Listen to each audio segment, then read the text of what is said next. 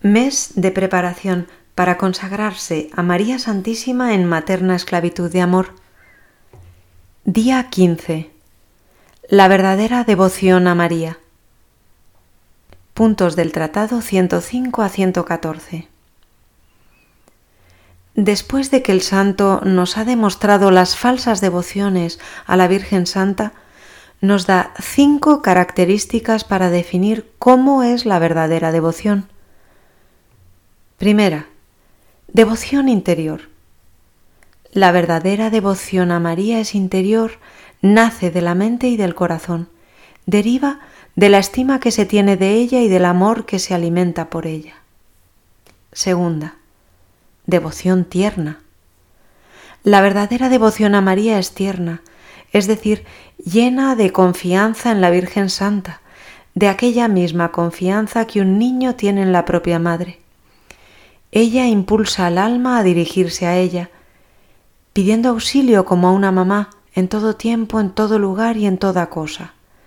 En las dudas, para ser iluminado, en los extravíos para encontrar el camino, en las tentaciones para ser sostenido, en las debilidades para ser fortificado, en las caídas para que nos levante, en los escrúpulos para que nos libere, en las cruces, fatigas y contrariedades de la vida para ser consolados. Tercera. Devoción santa. La verdadera devoción a María es santa, es decir, lleva al alma a evitar el pecado e imitar las virtudes de la Virgen. Cuarta. Devoción constante. La verdadera devoción a la Virgen es constante, confirma al alma en el bien y la induce a no abandonar fácilmente las prácticas de piedad. La hace fuerte en oponerse a las máximas del mundo, a las molestias y a los estímulos de la carne y a las tentaciones del demonio. Si cae, se levanta tendiendo la mano a aquella que es madre buena. Si se encuentra sin gusto en el fervor sensible, no se aflige.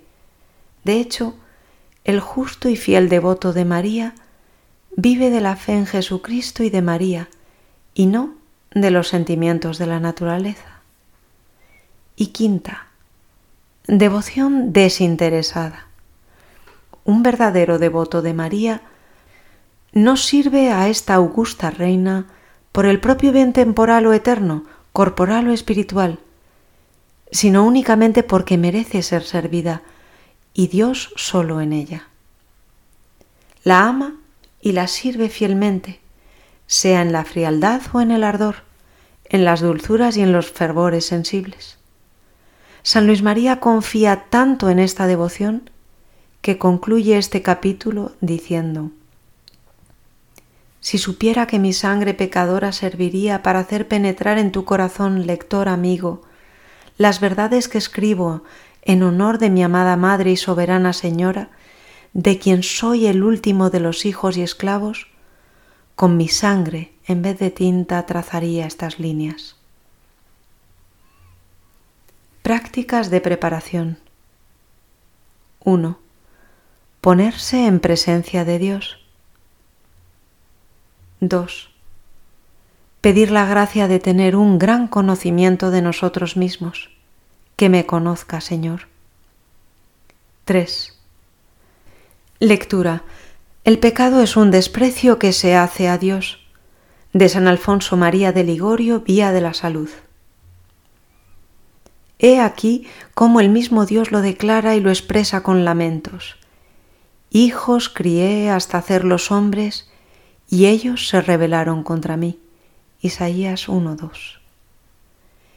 He criado mis hijos, los he protegido y alimentado, pero ellos, con bárbara ingratitud, me han despreciado. Pero ¿quién es este Dios que es despreciado por estos hombres? El Creador del cielo y de la tierra. Es el bien infinito, un Señor tan grande ante quien todos los hombres y todos los ángeles son como gotas de agua y un granito de arena, como el polvo ligero de la balanza.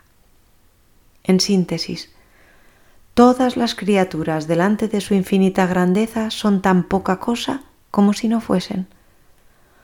Oh Dios, ¿qué he hecho? Vos, Redentor mío, habéis estimado tanto mi alma que habéis entregado vuestra sangre para no verla perdida, y yo he querido perderla por nada, por un capricho, por una descarga de rabia, por un miserable deleite, despreciando así vuestra gracia y vuestro amor. Ah, mi Dios, ¿quién soy yo que os he despreciado? Un pobre gusano que nada puedo y nada tengo, sino aquello que vos me habéis dado por vuestra bondad. Vos me habéis dado el alma y el cuerpo, el uso de la razón y tantos bienes en esta tierra. Y yo de todo me he servido para ofenderos, mi bienhechor. ¿Qué más? Al mismo tiempo que vos me habéis conservado la vida, con el fin de que yo no cayera en el infierno que merecía, yo seguía maltratándoos.